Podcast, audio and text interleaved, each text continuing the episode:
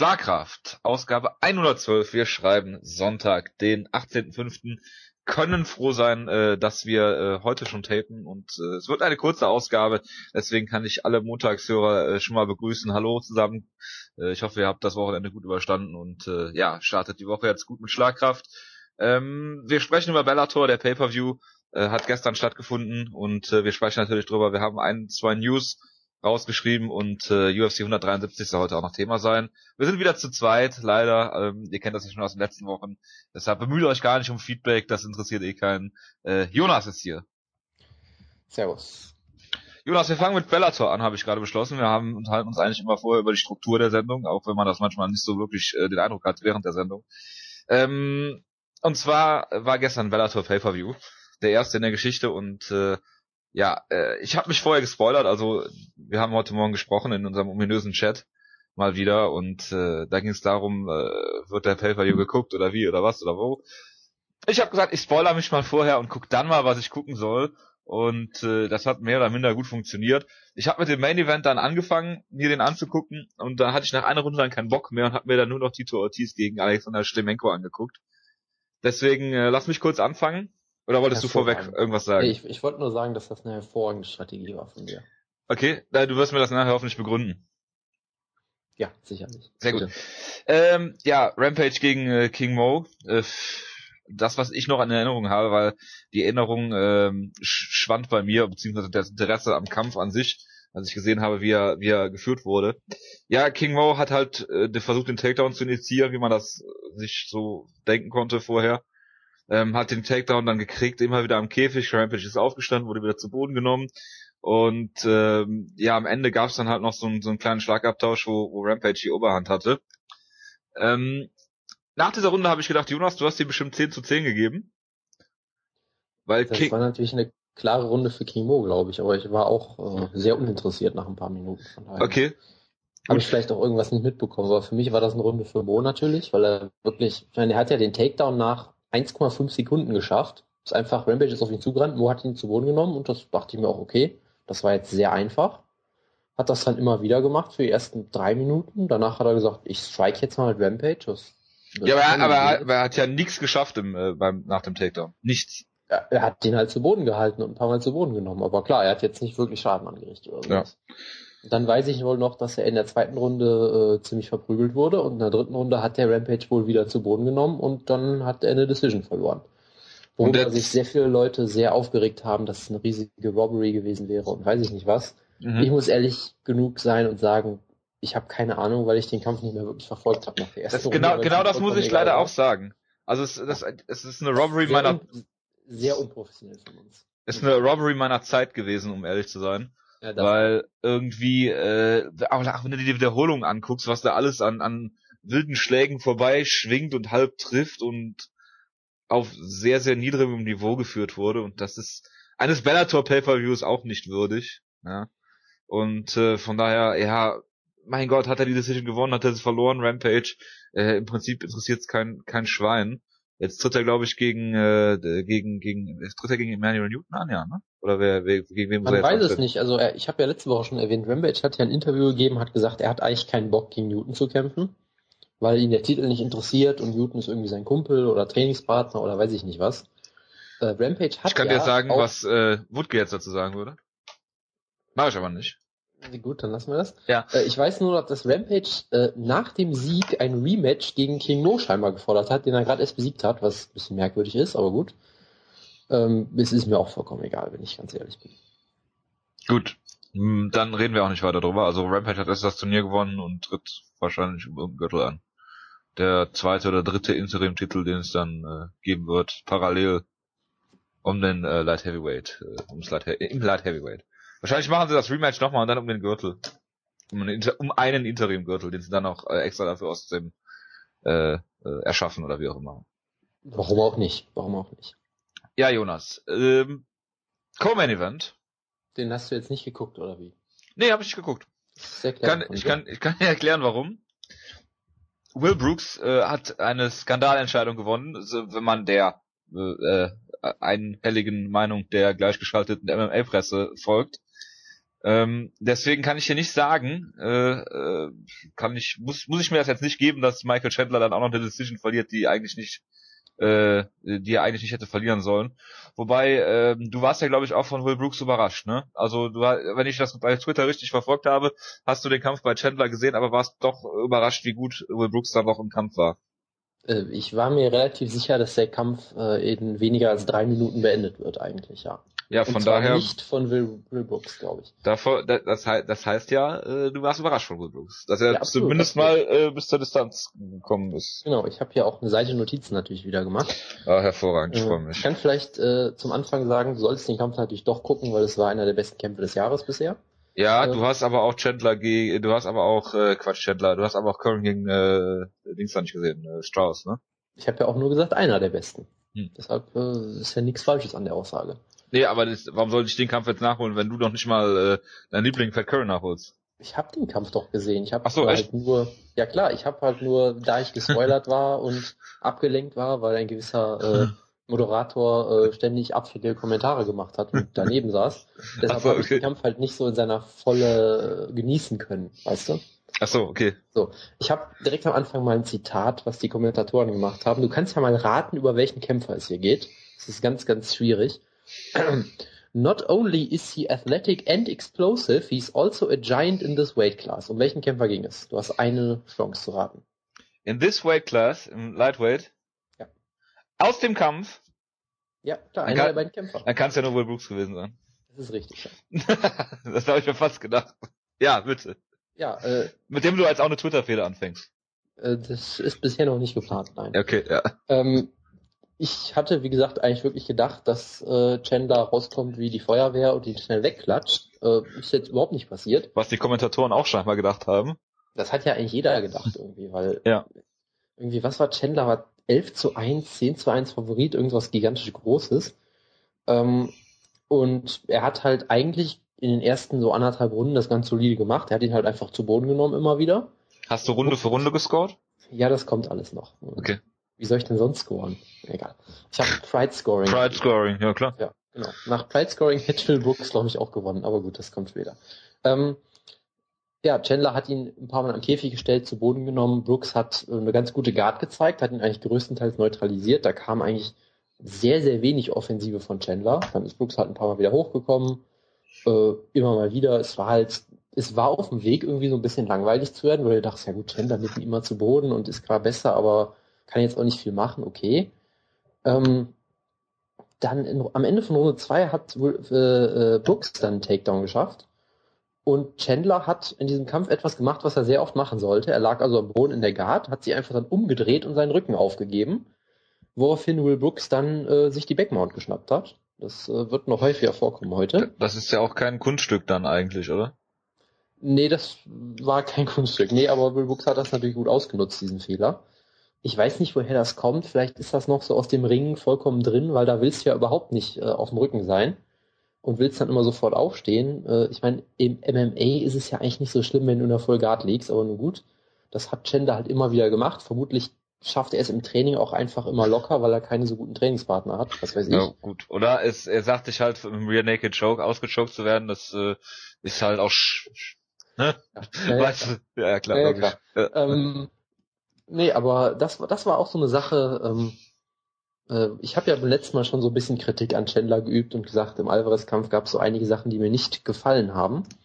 Äh, ich sehe mich vollends bestätigt äh, nach diesem Kampf, weil er genau solche Sachen immer ständig macht, solche ziemlichen Kardinalfehler eigentlich. Ähm, hier wurde es dann halt schon interessant, weil die erste Runde war ganz klar für Chandler, die zweite Runde, du kannst einmal drüber nachdenken, ich habe sie natürlich 10-10 gescored. natürlich.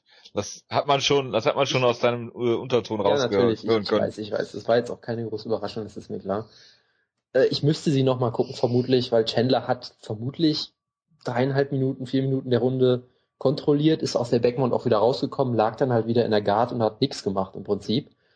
Von daher, Chandler hatte den Großteil der Runde schon bei sich, aber Brooks hatte halt einmal die Backmount, was halt so die dominanteste Position überhaupt ist und ich weiß nicht, für mich hat sich das so ungefähr ausgeglichen, aber äh, da kann man die Runde sicherlich auch Chandler geben. Ich, wie gesagt, ich müsste es nochmal gucken, aber so instinktiv war es halt eine 10-10 für mich. Ähm, in Runde 3, Michael Chandler hat ihn zu Boden genommen. Nee, Michael Chandler wurde zu Boden genommen, äh, hat dann seinen Rücken aufgegeben und äh, es wird dich überraschen, Will Brooks hat ihn in die Backmount genommen. Mhm. Ähm, dann hat er sich in die Full Mount gedreht. Also was anfangs halt passiert ist, ist Chandler wurde immer gebackmounted, hat sich einfach wieder rausgedreht und war dann on top. So ein bisschen äh, wie Fitch gegen äh, BJ Penn oder sowas in der. Art. Mhm. Ähm, jetzt hat Brooks es aber geschafft, ihn in die Mount zu nehmen, hat ihn da unfassbar verprügelt. Das war wirklich mehrmals kurz vor einer Stoppage. Lass mich doch erstmal zu Ende reden. mehrmals kurz vor einer Stoppage durch Brown Pound eigentlich. Chandler ist dann wieder irgendwie aufgestanden äh, wurde dann nochmal von, von mehreren Headkicks getroffen, war da wieder am Wanken, hat wieder überall geblutet, also so, äh, ja, so ähnlich wie gegen Alvarez. Was, war das auch die dritte Runde im zweiten Kampf? Ich weiß es gar nicht mehr, aber da wurde er auch mehrmals übelst verprügelt. Ähm, er hätte ihn fast im Stand ausgenockt und fast am Boden ausgenockt, den Kampf gefinisht, also ganz klare 10-8-Runde für, für Will Brooks. Und Chandler sah da, wie gesagt, überhaupt nicht gut aus. Und es war halt genau der gleiche Fehler, wie ihn schon mal vorher gemacht hat, nämlich immer dieser Backmount, diese Backmount-Geschichte. Ähm, dann kam Runde 4. Es wird dich sehr überraschen, Michael Chandler hat seinen Rücken aufgegeben, nachdem er zu Boden genommen wurde und wo ist in der Backmount gelandet. Ähm, es gab ein bisschen Kontroverse, dass äh, Will Brooks sich mehrmals beschwert hat, dass Chandler ihm irgendwie in die Handschuhe gepackt hätte, was ja nicht erlaubt ist. Äh, dann hat Chandler es wieder geschafft, äh, Brooks äh, abzuschütteln, sodass er wieder in der Guard lag, was also scheinbar die Strategie von Chandler war, dass er so Top-Position kriegt, indem er die Backmount aufgibt, was auch ein bisschen komisch ist, aber gut. Äh, da gab es ein illegales Knee-Strike von Will Brooks, äh, wofür es keinen Punktabzug gab, äh, was vielleicht durchaus gerechtfertigt gewesen wäre, aber nun gut. Äh, halt diese typische Situation. Äh, Chandler versucht, glaube ich, einen Takedown, kniet dann so am Käfig, nimmt eine, einen Finger auf den Boden und genau in dem Moment kommt da das Knie. Ähm, Runde 5. Es gab einen wilden Takedown-Versuch von Chandler direkt danach, wo er quasi am Käfig kniet und du hast halt direkt gesehen, Will Brooks weiß nicht, was er machen soll, wegen dieser Szene in der Runde davor, wo er ein illegales Knie gezeigt hat und hat dann im Prinzip nichts gemacht. Ähm, es gab einen sehr wilden Takedown von Will Brooks, das war so eine Art Backdrop fast schon aus. War, war und lag dann in der Backmount von äh, Michael Chandler. Ähm, das tat er tatsächlich, ja. Habe ich ja fast gedacht. Äh, Michael Chandler hat sich wieder rausgerollt natürlich. Ähm, liegt aber dann halt auch wieder auf Will Brooks drauf, ohne wirkliche Offensivaktionen zu zeigen. Äh, dann kämpft sich Will Brooks sogar wieder hoch. Du denkst, okay, die Runde geht auch wieder an Brooks. Ja, und dann denkt sich Michael Chandler, Moment mal, ich verliere den Kampf gerade und knockt ihn dann mal eben fast aus in der letzten Minute. Äh, es gab dann wirklich die Szene, die Kommentatoren haben auch, einer von den beiden, ich weiß gar nicht mehr, wer hat laut geschrien, he's out, he's out, he's out und so. Und es sah auch wirklich so aus. Als Joe, Joe Rogan war das. Äh, ja, der ist kurzzeitig äh, Gastkommentator gewesen, genau. Genau. Ja. Ähm, das sah auch wirklich kurzzeitig so aus. Im Replay war es dann vielleicht doch nicht so klar, aber er war auf jeden Fall schwer angeschlagen. Chandler war dann in der Mount, hat noch einen Arm Triangle Choke versucht und so ging die Runde dann zu Ende. Und natürlich wieder unfassbar dramatisch, wahnsinniges Comeback von Chandler wieder, aber auch unfassbare äh, Leistung von Brooks, was ja auch so niemand äh, erwartet hat. Und ich war mir halt eigentlich sicher, Chandler gewinnt die Decision, äh, indem er halt die erste, zweite und fünfte Runde müsste es gewesen sein, kriegt.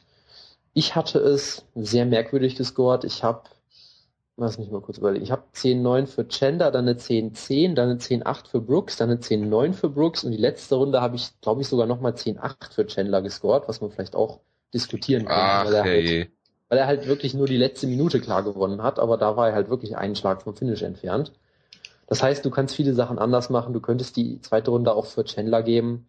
Du könntest die fünfte auch eine, vielleicht eine 10-9 statt einer 10-8 für Chandler geben, weil äh, er sicherlich nicht so stark dominiert hat wie Brooks in der dritten. Du könntest die dritte Runde natürlich auch 10-7 an Brooks geben. Ich bin da immer sehr offen für solche Sachen.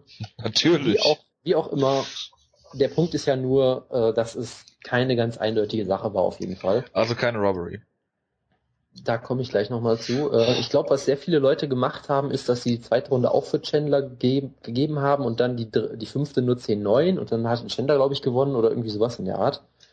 Ähm, wie gesagt, ich war dann wirklich sehr überrascht, dass Will Brooks tatsächlich gewinnt. Wie gesagt, Robbery würde ich es vielleicht nicht unbedingt nennen, äh, wobei ich, wenn ich mir meine Scorecard angucke, ich habe es halt ein Draw, das finde ich angemessen. Ich könnte sie problemlos auch an Chandler geben. Karte für Brooks würde ich auch noch zustande kriegen mit einer 10-9 fünften Runde, aber wie gesagt, von einer Robbery möchte ich bei sowas dann eben nie reden, weil es schon sehr, sehr eng war. Äh, von daher die Decision vielleicht immer noch fragwürdig, aber jetzt auch keine ganz furchtbare Entscheidung. Also so ein bisschen das gleiche habe ich ja auch bei Chandler gegen Alvarez 2 gesagt, glaube ich. Wo ich ja auch gesagt habe, ja, ein Draw wäre da vielleicht auch drin gewesen und so weiter und so fort. Äh, was du aber durchaus sagen musst, ist, die Scorecards, die es gab, waren absolut furchtbar. Also es gab wirklich zwei Punktrichter, waren es, glaube ich, die Will Brooks die fünfte Runde gegeben haben. Und der, der bei denen deswegen nur den Kampf gewonnen hat, obwohl er fast ausgenockt wurde in der Runde, was natürlich kompletter Schwachsinn ist. Von daher, ähm, die Art und Weise, wie diese Decision zustande gekommen ist, war schon ein ganz großer Murks. Das Ergebnis ist vielleicht auch ein bisschen komisch. Wie gesagt, Draw wäre vielleicht besser gewesen, aber naja, was willst du machen? MMADecisions.com äh, hat leider die. Äh genau, da gucke ich auch schon. Heute habe ich heute schon ein halbes Dutzend Mal aufgerufen die Seite, aber da kommt aktuell noch nichts. Ja. ja, Mississippi oder was da los Genau, und dann äh, ganz kurze Anmerkung noch. Am Ende hat Michael Chandler noch erklärt, ja, es war die schlimmste Leistung meiner Karriere. Ich hatte äh, sehr viel Stuff äh, äh, war going on und so ein bisschen Ausreden gemacht, aber nur gut. Und jetzt weiß ich nicht, was passiert. Will Brooks gegen Eddie Alvarez oder so, keine Ahnung. Ja, aber es wird ja schon über den Rematch äh, Chandler gegen Alvarez äh, wieder spekuliert. Also das würde uns auch alle nicht wundern. Genau, aber ein wunderbarer Kampf. Äh, guckt ihn euch an und seid nicht so doof wie Jojo. Ja, und seid nicht so doof wie Jonas und sagt, äh, ich habe nicht so viel Zeit und redet dann anderthalb Stunden gefühlt über Will Brooks gegen Michael Chandler. Es war halt ein wichtiger Kampf. Ja, absolut. Dafür können wir jetzt den nächsten Kampf äh, ganz kurz abhaken. Nein, lieber Jonas. Tito Ortiz gegen Alexander Schlemenko. Was haben wir letzte Woche hier gesessen und geredet? Darüber mit Bodyshots und so weiter. Und ja, es fing ja auch mit Bodyshots gut an für Schlemenko eigentlich. Also erstmal sah es so aus, als ob die ungefähr drei Gewichtsklassen auseinander liegen. Ja. Äh, obwohl Schlemenko 202 Pfund oder 201,9 gewogen hat. Also ähm, dazu ganz kurz. Äh, ich habe auch schon einige Leute gehört, die gesagt haben, weißt du, wenn Schlemenko sich wirklich anstrengt, könnte der auch im Lightweight kämpfen, so nach dem Motto. Weil der halt weder irgendeine normale Kämpferdiät hat, noch Gewicht cuttet normalerweise. Also ich glaube, Lightweight ist vielleicht ein bisschen übertrieben, aber er ist eigentlich schon eher ein Welterweight, wenn du es mal so siehst. Wir unterstützen aber äh, die Kämpfer, die keinen Weight cutten. Ja, genau.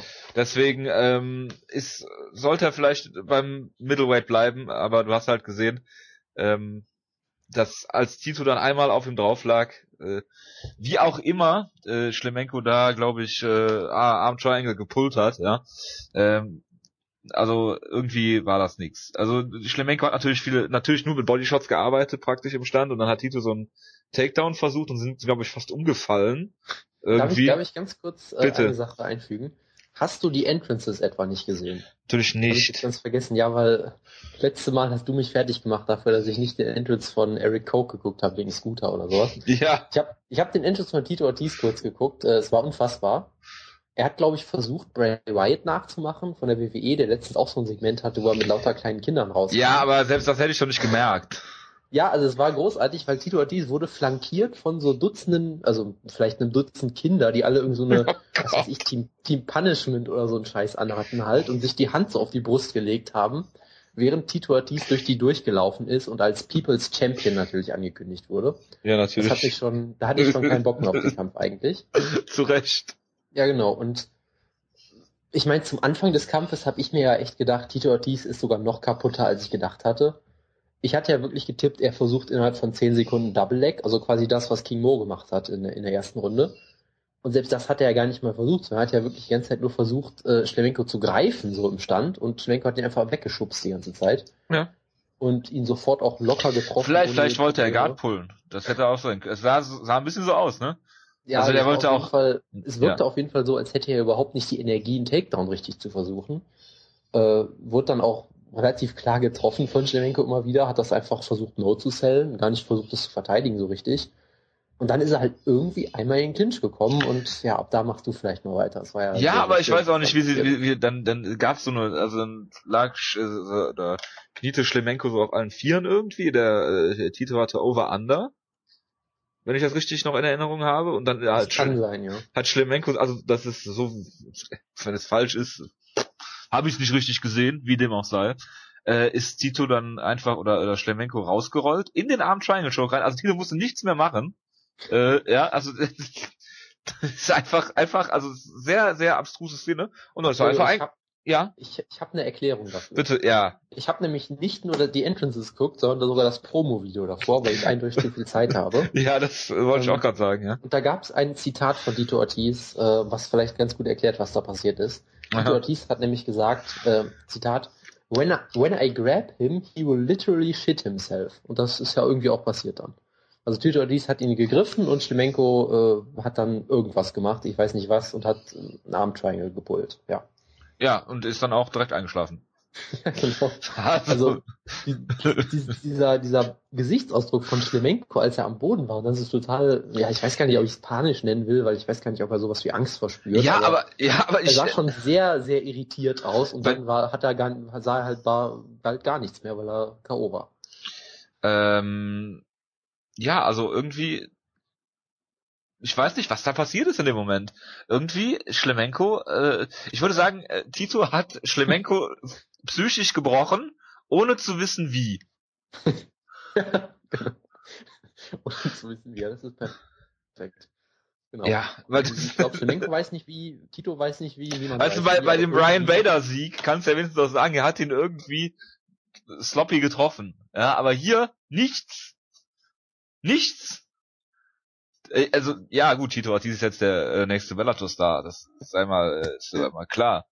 Aber irgendwie, Also man kann natürlich sagen, Tito Ortiz ist äh, kein so schlechter Grappler. Er hat ja auch Lyoto Machida damals mal fast getappt mit dem Triangle und so weiter. ADCC äh, hat er teilgenommen.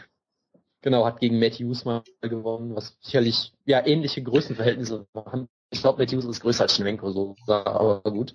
Ähm, von daher, also kannst du natürlich sagen, du kannst natürlich sagen, Schlemenko ist jetzt kein toller Grappler, das wusste man immer schon, aber die Art und Weise, wie das da passt, das sah schon sehr, sehr kurios aus und hat Schlemenko doch äh, extrem, extrem schlecht aussehen lassen. Ja, was, was macht man jetzt? Also Schlemenko konnte ja eigentlich nur verlieren, hat's jetzt getan. Das ist seine ähm, Standing als Ja. Champion in der anderen Gewichtsklasse zwar, also aber nicht, ja? Ja, also eigentlich fand ich, war das für Bellator ein desaströses Ergebnis im Prinzip. Es war halt irgendwie ein absurd, fast schon cooler Moment, dass Tito Ortiz auf einmal wieder gewinnt und alle feiern Party, so wie damals gegen Ryan Bader, aber eigentlich war es Bellator doch Worst-Case-Szenario irgendwie. Ja, vor allen Dingen, wie, wenn, wenn das jetzt ein guter Ja, Kampf genau. gewesen wäre, der hin und her gegangen wäre und du sagst, ja, Tito kommt noch mal wieder, aber der, er konnte Tito ja im Prinzip ja nichts mehr falsch machen. Das wäre wie ein Elfmeter Genau. ohne Torwart gewesen. Und gerade weil Bellator versucht hat, Schlemenko so sehr zu hypen als besten russischen Kämpfer aktuell und bla bla bla und äh, sie waren, glaube ich, kurz davor, ihn noch über Fedor zu stellen zwischenzeitlich und dann verliert er halt so. Das ist schon sehr, sehr, sehr, sehr bitter. Kann man nichts machen, ne? Also Tito Ortiz jetzt gegen irgendwen. Um den, um den Titel, um den nächsten Interim-Titel, den stellen sie dann Gegen gegen, Rampage, bitte. nee, der Christian Rematch gegen King Mo und dann Newton ist noch da, wen haben wir noch? Attila Vey ist noch irgendwo. Christian und Pumbu, komm.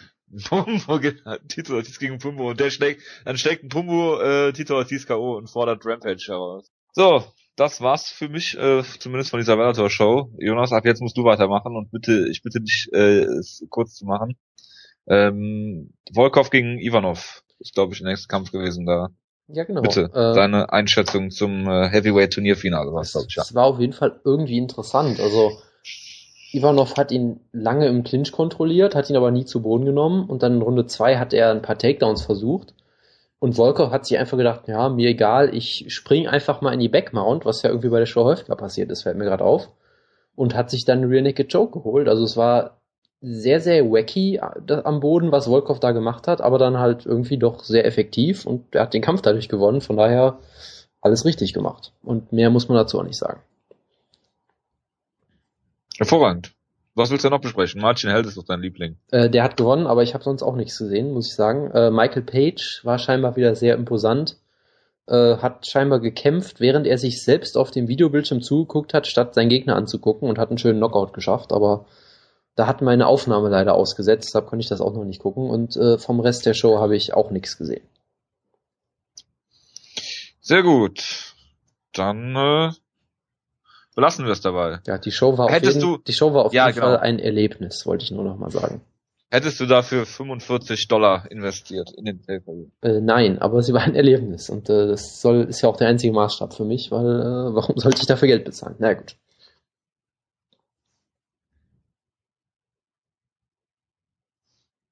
Tja, ist eine gute Frage. Gut, machen wir mal weiter und sprechen über News. Du hast ja auch News aufgeschrieben, Jonas, ne? Ist richtig, ja. Willst du mal anfangen oder soll ich anfangen? Ich kann gerne mal anfangen. Ähm, ich habe hier die Match-Ansetzung des Jahres natürlich. Äh, Uriah Faber wird gegen Bruce Leroy kämpfen. Was sagst du dazu? Ja, ist ein Kampf. Ich habe das gesehen bei, ich glaube, MMA Junkie und ich habe es dir auch schon gesagt. Ich habe gedacht, ähm, schon irgendwas, Uriah Faber and Alex Caceres are ready to fight. Dann dachte ich, dass sie für zwei separate Kämpfe bereit wären zu kämpfen was dann allerdings nicht der Fall war, sondern äh, gegeneinander. Das fand ich sehr, sehr abstrus und äh, ja, mehr kann ich dazu nicht sagen, möchte ich auch nicht sagen, weil ich äh, ein bisschen, ein bisschen äh, schockiert bin.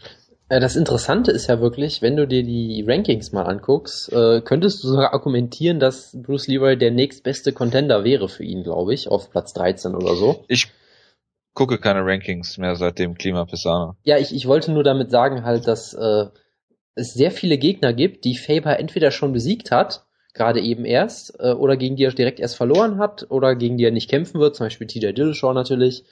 Und da bleiben halt dann am Ende wirklich extrem wenig Leute übrig. Und er hat allein aus der Top 10 irgendwie sechs Leute besiegt, gegen zwei andere verloren und weiß ich nicht, also da bleibt halt echt kaum jemand übrig, was schon. Soll er, soll er halt hochgehen ins, Feather, äh, ins Featherweight? Ja, das wäre, glaube ich, besser als ein Kampf gegen Bruce Leroy, aber äh, nun gut. Mehr muss man da, glaube ich. Er wird, ja, er wird ja auch nicht jünger, ne? Nee, aber mehr muss man zu dem Kampf, glaube ich, auch echt nicht sagen. Nee. Machen wir weiter mit Kampf an Kündigen oder sollen wir richtig News machen? Mach, also. du, mach mal weiter, wie du willst. Okay. Ähm, Shogun Hua ist überfallen worden, habe ich gelesen. Jawohl. Äh, mit einer, bitte? Jawohl, habe ich nur gesagt. Okay. At Gunpoint, wie man so schön im Englischen sagt, also mit vorgehaltener Waffe. Ähm, ja, mehr, mehr gibt's dazu nicht zu sagen, das ist nur der Vollständigkeit halber. Team Schlagkraft, Franz Barroso oder Barros oder Barroso oder wie auch immer er heißen mag, hatte ja den Kampf eigentlich gegen Pat Cummings, den er mit an Sicherheit ganzer Wahrscheinlichkeit verloren hätte. Was Woodkes Theorie zu Team Schlagkraft einfachen Siegen ad, abs ad absurdum geführt hätte. Aber sowas von. Ähm, und äh, ja, dann äh, hoffen wir, dass er einen einfachen Gegner kriegt. Es wird so kommen, dass Pat Cummings sich auch verletzen wird und das Match dann doch noch gebucht wird und äh, Barroso äh, haushoch verlieren wird, wie das schon gegen Hans Stringer der Fall war, glaube ich, hieß der gute Mann. Also hat also ist Barroso jetzt verletzt oder wie? Barroso ist verletzt, ja. Okay, gut, das kam gerade eben nicht an. Das ist ja hervorragend. Ja. Das ist sehr hervorragend. Ja, ähm, bleiben wir in Brasilien. Honey Marks äh, kehrt zurück ins Light Heavyweight und hat einen neuen Vertrag unterzeichnet bei World Series of Fighting und ja, Wen hat World Series of Fighting eigentlich noch im Light Heavyweight? Ähm, jetzt mal abgesehen von Tyrone Spong. Das war jetzt der einzige, der mir eingefallen ist. Ähm, äh, Holtz Gracie. Wie hieß denn? Nein, keine Ahnung. Der ist Heavyweight. Nein, der ist doch Heavyweight. Wie heißt denn dieser Angel the Ender? Ist das der, den äh, Tyrone Spong nicht mal besiegt hat? Das kann ist sehr gut so? sein, ja. Ja, auf jeden Fall sehr viele Möglichkeiten für Honey Marks. Absolut, ja, absolut. Zu glänzen. Ja. Aber gut, so viel dazu. Ähm, was Rütten hat sich geäußert zu äh, John Jones in seiner Sendung da, die heißt nochmal Inside MMA, glaube ich. Und äh, ja, sein Insight war, dass John Jones definitiv ein äh, schmutziger Kämpfer ist, weil diese IPOCs sich wiederholen und es ganz offensichtlich ist, auch nach äh, Ermahnung oder Verwarnung äh, macht er weiter damit und das gefällt dem guten Bassrütten gar nicht, Jonas. Ja, Teilst du diese Einstellung oder sagst du, ja, Ach, das äh, kann man machen, weil solange es nicht äh, ja angemahnt oder solange er nicht disqualifiziert wird, ist jedes Mittel recht. Also anstatt diese Frage zu beantworten, möchte ich jetzt lieber mal das Light Heavyweight Roster von World Series of Fighting durchgehen. ja, bitte. Und du hast äh, Razak Al Hassan, äh, Rafael Davis, Angel Dienda, der schon erwähnt wurde von dir. Rafael Davis hat auch jetzt verloren gegen äh, keine Ahnung. Jason Brills. Gegen Jason Brills hat er verloren bei Titan FC. Ist mir vollkommen Wurst. Dann hast du Francisco Friends, was auch ein sehr schöner Name ist. Du hast Jake Yoon, Teddy Holder, Ähm, Terence Bong, Kevin Tiller und die zwei Highlights am Ende, äh, DJ Linderman und Mike Kyle. Das ist das ganze Light Heavyweight. DJ Linderman. Ich dachte, Mike Kyle wäre jetzt endgültig. DJ, äh, DJ Linderman, DJ Linderman hat, glaube ich, auch verloren zuletzt. Von daher. Er hat, glaube ich, jetzt sogar zwei Niederlagen in Folge. Ja, also da sind sehr viele Möglichkeiten für den guten, äh, ja, wie auch. Tony Marks. Ja, genau. Ja. Aber gut, lassen wir das reden wir, nein, das, das, das muss ich zum Schluss, das muss ich zum Schluss erzählen, weil das ist zu tragisch. Ähm, eine News habe ich noch, und zwar Brock Lesnar hat Dana White angerufen, um was zu tun. Er hat ihn gebeten, dass Dana White Pat Barry versuchen soll zu überreden, dass er zurücktritt, nachdem Pat Barry bei Glory äh, ja fürchterlich K.O. gegangen ist. Und warum auch immer, Pat, Barry und Brock Lesnar Freunde sind. Naja, weil sie zusammen trainiert haben. Das ist doch bekannt. Ja, aber das macht ihn ja nicht zum Freund. Es gibt ja, ja nur drei Leute, die äh, Brock Lesnar, glaube ich, seine Freunde nennt und Pat Barry ist einer davon. Ja, passt doch vollkommen gut rein. Stell dir vor, bei der WWE, falls Brock Lesnar noch ist. Äh, ich vermute. Ich weiß es nicht, ich habe nur irgendwas mit Undertaker-Niederlage gehört. Ähm, stell dir vor, bei der WWE ist bei Brock Lesnars Emergency Contact Pat Barry gelistet wenn ihm dann was passiert, dann musst du als Vince McMahon, musst du dann Pat Barry anrufen. Das ist äh, eine lustige Vorstellung, ja, aber hoffen wir mal, dass es nicht so weit kommt. Ja, äh, natürlich. Äh, ich wünsche äh, Brock Lesnar nichts nichts Böses. Gottes Willen. Genau. Das äh, widerstrebt mir. Ja, bitte, Jonas, du machst mal weiter. Genau, ich habe noch so ein paar Kleinigkeiten. Ähm, Mark Hunt versucht, glaube ich, weiter einen Kampf gegen Ryan Nelson zu bekommen, was die UFC ja, glaube ich, auch versucht zu bucken. Ähm, er sollte ja mal, ich weiß nicht, ob er gegen Brandon Schaub gebuckt werden sollte oder ob Brandon Schaub nur den Kampf gefordert hat. Da hat Markant ja diesen. Das macht ja, das macht für Markant keinen Sinn, so genau, Leute zu kämpfen, die so weit unter ihm gegrankt sind. Markant hat dann auch per Twitter erklärt, dass er nicht gegen äh, Brandon Schaub äh, kämpfen will, because he sucks, was auch eine sehr interessante Begründung ist. Ja, und völlig zu Recht auch. Das ist sicherlich auch richtig, ja. Äh, dann haben wir noch ein paar Sachen. Ja, Tim Sylvia möchte gerne in die UFC und Dana White hat ihn jetzt auf Twitter geblockt, glaube ich, war auch noch die, der, die Highlight-Story, weil Tim Sylvia seine Fans dazu aufgerufen hat, scheinbar Dana White zuzuspammen. Weil er sich gedacht hat, wenn Andrei Arlovski in die UFC kann im Jahr 2014, dann schaffe ich das auch, aber Dana White hat da scheinbar keinen Bock drauf. Ähm, wir haben noch, äh, ja, Bieb Nurmagomedov möchte gerne noch einen Kampf haben im August oder irgendwie sowas um den Dreh, glaube ich. Ähm, damit er entweder, damit er danach Ramadan feiern kann oder davor, ich kenne mich da leider überhaupt nicht mit aus und möchte dann gerne im nächsten Jahr einen Title Shot bekommen. Schauen wir mal. Meine Theorie ist ja, dass die UFC jetzt mitbekommen hat, dass er Muslim ist und sie ihn deswegen äh, ganz schnell äh, begraben werden und ihm nie einen Title Shot geben, aber nur gut. Das ist nur meine wilde Theorie. Und äh, zu guter Letzt noch eine etwas traurigere Sache. Oder wolltest du das noch machen? Ich weiß gar nicht. Mit Eddie, Eddie Wineland, hast du was mitbekommen? Irgendwas mit Kieferbruch habe ich gelesen. Genau, er, ihm wurde mal wieder die Kiefer gebrochen zum zweiten Mal und er hat gesagt, das war beim letzten Mal so furchtbar. Ich möchte auf jeden Fall nicht, dass das nochmal passiert und er denkt jetzt offen über ein Karriereende nach scheinbar. Weil er sich nicht, ja. sich, nicht sicher ist, ob sich das wirklich lohnt aktuell, was er da macht. Mhm. Mhm. Ja. So, so. Ja, meine eigentlich große News kommt jetzt zum Schluss, Jonas, und äh, beziehungsweise ich habe noch Kampfankündigung und noch noch eine Ankündigung, also äh, eine Ankündigung für eine Ankündigung. Ich bin ähm, begeistert. Ja, absolut. Wir haben letzte Woche großspurig getönt, dass äh, unser aller Liebling äh, Anthony Peroche einen Kampf hat. Und ich glaube, fünf Minuten nachdem wir die Sendung beendet haben, das kam dann raus, sein. dass Anthony Peroche verletzt ist und leider dann doch nicht antreten kann. Und äh, ja, das ist natürlich sehr, sehr tragisch und äh, musste auch nochmal mitgeteilt werden, weil wir es so abgefeiert haben letzte Woche. Und ja, wir sollten das Segment, was macht eigentlich das Hippo, einführen. Genau. Das ist eine sehr gute Idee.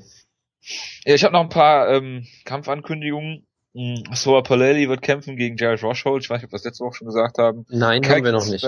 Okay, Kyle Kingsbury ist äh, nicht zurückgetreten. Er hat wird einen Kampf haben gegen äh, der, also der äh, Gegner ist noch nicht bestätigt, aber er wird kämpfen. Das ist auch sehr, sehr interessant, dass er das noch tut.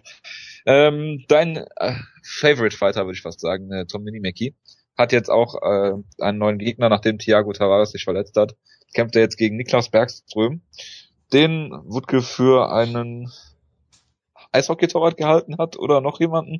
Auf jeden Fall gibt es zwei andere Be Bekanntheiten, die Niklas Bergström heißen. Das ist aber ein MMA-Kämpfer. Und Jonas, du hast einen interessanten äh, äh, ja, Bloody Alba Artikel, glaube ich, gepostet von dieser Serie von denen äh, was Future Champions angeht. Genau, da habe ich ja schon öfter mal von zitiert, unter anderem auch mit äh, Mirsad Bektic letztens. Äh, und auf dieser Liste war äh, äh, Bergström auf Platz 11, glaube ich, gerankt, also auch schon im, in der oberen Hälfte auf jeden Fall. Und äh, der wurde da in sehr, sehr hohen Tönen gelobt. Scheinbar ein richtig guter Grappler. Vor allem hat zuletzt gegen, ich glaube, es war Max Koga gekämpft, der ja auch so ein deutscher, deutsches Talent ist im Featherweight und hat den in, glaube ich, 10 Sekunden im Frontkick ausgenockt. Von daher im Striking scheint sich da auch was zu entwickeln. Äh, und deshalb bin ich mal gespannt. Es ist weiterhin ein sehr interessanter Kampf auf jeden Fall. Und für mich einer der interessantesten Kämpfer auf der Berlin-Card. Was man jetzt äh, als Kompliment für den Kampf oder als Kommentar über die Card sehen kann, das kann sich jeder so interpretieren, wie er will. Gut. Dann, äh, liebe Leute, ähm, ja, haben wir eine Ankündigung zu machen. Und zwar, wo wir gerade bei Berlin sind. Ähm, es geht um äh, die äh, Woche vor der Fight Night, beziehungsweise die Fight Night selbst. Ich werde vor Ort sein und ich habe ähm, nach langem Ringen ja, was für eine schöne Metapher von mir, äh, ja, äh, Presse-Credentials bekommen. Das heißt, ich habe letzte Woche äh, mir das ein oder andere Interview mehr oder weniger organisiert. Den Plan dafür kriege ich nächste Woche. Und äh, durfte mir ein paar Leute aussuchen, mit denen ich gerne Interviews führen würde. Ähm, habe als kannst bitte? du kannst du kurz sagen, an wen du als erstes gedacht hast? Oder, ja, natürlich als, äh, zumindest. Äh, nein, also ein ein einen, einen äh, kann ich eigentlich nicht nennen, oder? Also sagen wir mal so, du hast ja einen. Obwohl, Namen. eigentlich kann ich schon sagen, eigentlich kann ich schon sagen, weil Wutke uns ja nicht hört. Ja, bitte. Also ich habe als in erster Linie ging es um Drew Dober und äh, Maximo Blanco. Das waren eigentlich die wichtigsten Leute von der Card. Selbstverständlich. Einfach weil Wutke, weil Wutke äh, Jude, Jude Over hasst, warum auch immer. Das ist diese Geschichte mit dieser Ben Askren Verpflichtung, die dann irgendwie geplatzt ist und ähm, Wutke immer gegen Jude Over schießt. Das ist den schlechtesten UFC-Kämpfer aller Zeit, glaube ich. Ja, und ähm, aus irgendeinem Grund mögt ihr Maximo Blanco nicht, der ja der beste UFC-Kämpfer aller Zeiten ist. Ich weiß auch nicht, was da los ist. Genau, und äh, deswegen wollte ich auch mit ihm ein Interview führen. Ich glaube, er ist der einzige Name, der nicht gefallen ist, jetzt als ich äh, äh, mit den zuständigen äh, Parteien da über ein Interview geredet habe. Die haben bestimmt ähm, gedacht, dass das ein Fehler von mir war, dass du dich da verstehst. das war wahrscheinlich. können Maximo Blanco nicht für ein, für ein Interview beim Gewichtkarten stören, weil sonst würde er das Gewicht nicht machen wahrscheinlich. Oder sonst verprügelt er dich oder irgendwie sowas. ja, irgendwie so. Aber ich, hab, ich hätte mich schon gefreut, äh, meine Schulspanisch rauszuholen für Maximo Blanco. Ähm, wird jetzt gegebenenfalls nicht, ich äh, lass mich da gerne auch alles Bessere belehren. Auf jeden Fall werden wir wahrscheinlich, und äh, das ist so, wie es mir äh, telefonisch äh, zugesichert wurde, und die Zusagen am Telefon gelten ja auch immer nur so lange, wie das Telefonat gilt. Deswegen mit Vorsicht zu genießen. Ähm, auf jeden Fall Marc Munoz äh, gegen Musasi. Ich habe ähm, dann noch Tom Ninimaki angefragt, Nick Hein, Drew Dover natürlich, Peter Sobotta, Andy Ogle und Maximo Blanco. Ähm, was sich ein bisschen willkürlich anhört und äh, wahrscheinlich auch ist, ja. Aber ähm, nichtsdestotrotz, nichtsdestotrotz möchten wir euch alle bitten, uns äh, auf sämtlichen Kanälen, entweder bei Twitter, ähm, über eine E-Mail, über Facebook, über das äh, Moonsault Forum, wie auch immer. Gerne, gerne auch, Äh, gerne auch als Bewertung bei iTunes natürlich.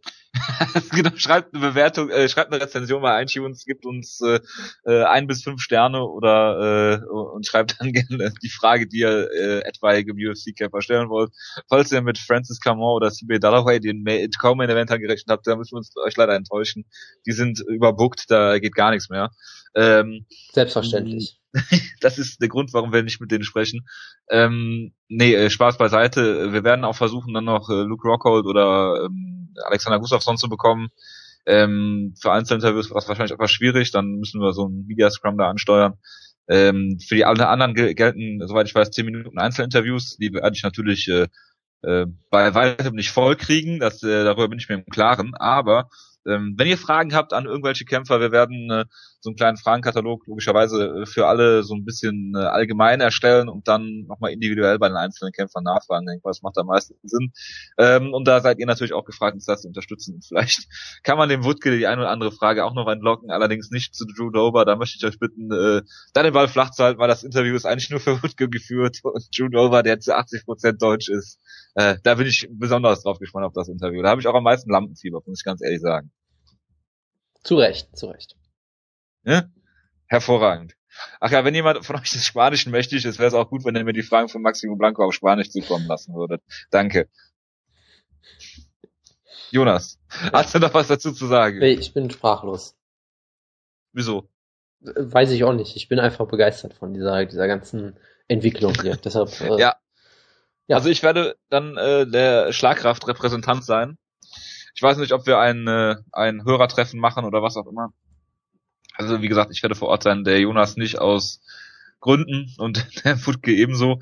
Ähm, ja, deswegen, also wenn ihr was, wenn ihr Bock habt, irgendwie auf ein Bierchen äh, sich zu treffen, ich bin ab Donnerstag wahrscheinlich in Berlin und äh, habe mir ein Vier-Sterne-Hotel in der Nähe der Arena gegönnt. Natürlich Von daher, hast du das. Wer es kann, ne? Ja.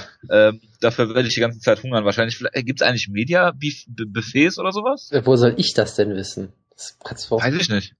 wieso fragst du mich sowas? Das kann ich dir nicht sagen. Ich sage einfach ja. Du wirst äh, okay. äh, Lachsbrötchen bestimmt kriegen backstage. Ich mag keinen Lachs, aber dann, dann einfach das Essen um, um vielleicht, vielleicht, vielleicht ja auch, vielleicht ja auch Mettbrötchen dann, wenn dir das lieber ist. Mettbrötchen, das wäre geil, so ein Matt Eagle UFC Backstage. Das wäre hervorragend. Ich kann's mir Dann würde ich die ganze Zeit Bilder, Bilder posten, wie ich Backstage äh, esse. Ja, auch, ist auch Qualitäts-Content. Äh, es ist, es ist auf jeden Fall, es sind auf jeden Fall Inhalte, sagen wir mal so. Ja, äh, so viel dazu. Ähm, und in diesem ganzen, in dieser ganzen UFC Berlin Euphorie, die ich hier gerade versprühe als äh, einziger deutschlandweit, ähm, habe ich eine Kampfankündigung vergessen, Jonas, und ähm, da haben wir noch gar nicht drüber geredet. Es ist aber ein sehr interessanter Kampf. Es geht um Team Schlagkraft Dennis Bermudas, der gegen Clay Guida antritt. Stimmt, ja, das hatte ich auch ganz vergessen. Das ist auf jeden Fall wirklich ein sehr interessanter Kampf, ja. Bei UFC on Fox 12. Weißt du zufällig, wo der, wo das ist? In welcher Stadt? Nein. In San Jose ist das, okay, schade. Weil Clay Wieder kommt ja aus Chicago und ich werde an diesem Tag am 26. Juli in Chicago landen, weil ich da drei Wochen in den Staaten bin. Da hätte ich gedacht, hätte man vielleicht noch ein UFC-Event so besuchen können, aber leider ist es in San Jose, das ungefähr 3000 Kilometer weg ist, gefühlt von Chicago, von daher schade. Ähm, nichtsdestotrotz werde ich mir den Event auf Fox angucken. Sehr schön. Schön. Ist das was? Ist das was? Zauberhaft. Ja, hervorragend. Und somit äh, konkludieren wir die äh, ja, News-Ecke. Oder hast du noch was? Nee, ich bin durch. Gut. Dann reden wir über die UFC 173 Veranstaltung nächste Woche. Ist die nächste Woche? Ja, ne? Ich will ja, schwer ist hoffen. nächste Woche. Ja, ja, ja. Stimmt. Und danach die Woche sind ja die beiden Sachen schon. Hervorragend. Ähm, ja, es, im Main Event steht Hennen Barau gegen TJ Dillashaw. Ich habe jetzt so viel geredet, Jonas, es gab diesen epischen Stairdown zwischen den beiden, wo sie beide vor dem Fernseher standen. Also ich weiß nicht, ob Hennen Barau vom Fernseher stand, von der Kamera stand er auf jeden Fall. Das ist, ja, äh, ja, es, es, muss irgendwas zu übertragen gewesen sein, ja. Es wäre noch ja. besser, wenn beide einfach vorm Fernseher stehen und keiner das Bild vom anderen sieht. Das wäre eigentlich noch besser gewesen. Und meinst du, das wird bei der UFC äh, zusammengeschnitten einfach? Genau, das könnte doch sehr gut sein. Ja, wundern wird mich auch nicht. Ach, ich habe doch Aber noch, Moment, ich habe doch noch eine News natürlich. Nämlich ja. Ex-Team Schlagkraft Named Kalidov hat gestern gekämpft und hat Michael Falcao per Armbar besiegt. Und das soll es auch dann gewesen sein. Was war denn gestern? KSW oder was? Ja, sicher. Was soll denn sonst gewesen sein? Und Puzianowski ja. hat, Puzianowski hat, glaube ich, auch gewonnen. Das ist äh, sehr schön. Und äh, Abu Aizatar hat unentschieden gekämpft. Genau, hat unentschieden gekämpft. Weil er, weil er müde wurde scheinbar. Ja. Aber gut, lassen wir das. Wahrscheinlich eine KSW-Skandalurteil, wie immer. Äh, das kann sehr gut sein. Ich kann es nicht ausschließen, aber ich kann es auch nicht bestätigen. Das hast du nicht geguckt? Das ist interessant. Ich dachte, ich dachte, du hast so viel Zeit. Ja, so viel Zeit jetzt auch wieder nicht. Gut, bitte Jonas. TJ Dillashaw mit dem virtuellen äh, Staredown gegen äh, Hennenbauer. Kann er seinen Teamkollegen äh, rächen? Also es ist ein merkwürdiger Kampf, weil alle es irgendwie so ein bisschen als Squash-Match sehen, habe ich fast schon das Gefühl. Und soweit würde ich. Für wen? Ja, für Barao natürlich. Und soweit so. würde ich eigentlich gar nicht gehen, weil ich muss schon sagen, generell gefällt mir TJ Dillashaw richtig gut. Äh, der Kampf gegen Asunzau vielleicht so ein bisschen mit Abstrichen. Da hatte ich ihn, glaube ich, auch vorne, aber ich war doch schon ein bisschen enttäuscht von ihm in dem Kampf. Aber dafür war er halt gegen Mike Easton absolut überragend, wie ich fand. Hat da unfassbar gutes Striking gezeigt. Und klar, du kannst jetzt sagen, hey, gegen Mike Easton, ne? Klar, Mike Easton ist jetzt kein Topkämpfer, aber trotzdem auch kein schlechter. Was ich halt so beeindruckend fand, was Dillashaw da einfach gezeigt hat. Er hat halt nicht einfach nur dieses typische Wrestle-Boxer-mäßige äh, Striking gezeigt, sondern hat wirklich sehr viel mit Kicks gearbeitet, mit seinen Brazilian Kicks natürlich. ich wusste, dass das kommt. Ja, natürlich. Also mit diesen, mit diesen Brazilian Kicks, die er immer zeigt, in ständiger technischer Perfektion. Ja, ja sowas, solche Gelegenheiten kann ich nicht auslassen. Äh, hat, hat eigentlich wunderbare Kombinationen gezeigt, auch mit Legkicks und seinem Boxen und Knee Strikes und mit den Takedowns wunderbar kombiniert. Also das war wirklich so eine Leistung, wo ich sage, ich war unglaublich beeindruckt von Dillashaw da gegen Easton und habe mir gedacht, wenn der so weiterkämpft, dann könnte der eventuell wirklich mal einen Titel gewinnen. Es kommt, glaube ich, trotzdem zu früh und Hen Brow ist einfach, glaube ich, zu gut. Und einfach auch zu komplett, weil den kann, mit dem kannst du sowas im Striking nicht machen, dann knockt er dich aus, würde ich mal tippen. Trotzdem, es ist, TJ Dillashaw ist schon richtig, richtig gut, von daher würde ich jetzt nicht einen Sieg von Barau als komplett gegeben annehmen. Aber er ist natürlich zu Recht der große Favorit. Man hat ja auch wieder gesehen, dass er im Stand äh, ziemliche Feuerpower hat und da Gegner gut äh, äh auseinandernehmen kann. Ähm, und Dillashaw, ja, er hat das Ringen, kann er Barau zu Boden nehmen, ist auch fragwürdig, weil die Nova Uniao-Typen äh, ja auch unfassbar gute Takedown-Defense haben für gewöhnlich. Ich weiß gar nicht, wer hin Barau zum letzten Mal zu Boden genommen hat, wann das mal passiert ist. Das, Brad Pickett. Äh, hat er das gemacht? Ich weiß es gar nicht mehr. Nee, ich glaube nicht. Aber nee, Brad Pickett hat Michael McDonald zum Boden genommen. Das äh, klingt schon richtiger, ja. Ich werde mal nebenbei versuchen, das rauszufinden. Tu das. Ähm, und auf jeden Fall, wie gesagt, Henberau ist unfassbar gut, ein extrem kompletter Kämpfer. Äh, fast schon so gut wie Jose Aldo. Vielleicht noch ein bisschen vielseitiger, was sein Grappling auch angeht und so weiter. Dann im Striking halt nicht ganz so perfekt wie Aldo sicherlich, aber er ist schon unfassbar gut und deshalb denke ich auch, dass Dillashaw zwar eigentlich sehr, sehr gut ist und auch einer der besten Kämpfer der Division, aber am Ende wird er halt, denke ich, trotzdem verlieren. Ähm, weil er halt, ja, das gewisse Etwas fehlt ihm halt noch. Ähm, so, ich gucke gerade mal Takedowns. Wow. Äh, er hat Michael McDonald zu Boden genommen damals. Er wurde zu Boden genommen von Anthony Leone zum letzten Mal scheinbar laut Fight Metric. Das war bei WEC 49, äh, 20. Juni 2010. Also in der UFC wurde er scheinbar noch nie zu Boden genommen. Hat auch interessanterweise in den meisten seiner Kämpfe auch keine Takedowns gezeigt. Von daher tippe ich auch mal, Dillashaw kriegt ihn vielleicht, er könnte ihn vielleicht sogar ein, zwei Mal zu Boden kriegen. Glaube ich aber eigentlich nicht, weil ich glaube, damit Dillashaw seine Takedowns wirklich effektiv nutzen kann, muss er sich erstmal im Striking auch beweisen und da so ein bisschen die Grenzen aufzeigen und ich weiß halt nicht, ob er das schafft. Ja, aber mit Brazilian Kicks kann man schlecht Takedowns vorbereiten naja, die, die Brazilian Kicks gegen den Brasilianer, das wäre doch ein wunderbares Finish, so wie Pat Curran damals mit der Peruvian Necktie gegen einen Peruaner. genau. Deshalb tippe ich natürlich Paloma oder TJ, was? TJ Dillashaw Knockout erste Runde. So, glaube Feitosa wäre stolz. oh Gott. Oder ist stolz. Wäre, der lebt doch noch. Äh, dann, dann umso besser. Francisco Filio ist auch sehr stolz. Ähm, ja. Nee, aber Brau würde ich sagen gewinnt. Ich tue mich schwer damit, konkret zu tippen, wie ich bin fast geneigt, auf Decision zu tippen, muss ich sagen. Ähm, ja, ich tippe einfach mal Barau äh, per klarer Decision. Aber so ganz sicher bin ich mir auch noch nicht, wie der Kampf dann endet. Ja, also TJ Dillashaw ist ja so ein bisschen wie der junge, aufstrebende Version von Uriah Faber.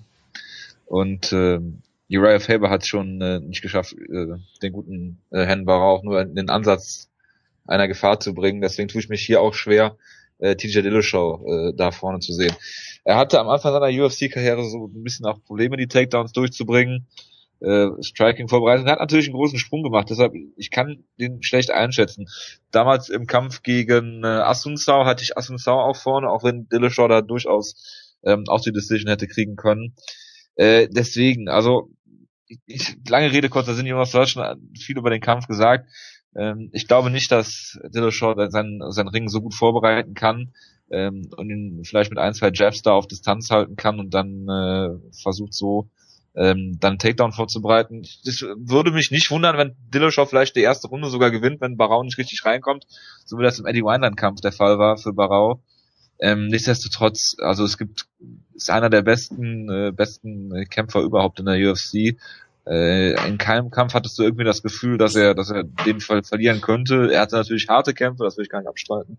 Aber für mich ist Hen Barau einer der besten Kämpfer in der UFC zurzeit, äh, mit Abstand der beste Bantamweight und deswegen äh, glaube ich, dass er äh, Dillashaw in der zweiten, dritten Runde K.O. schlagen wird.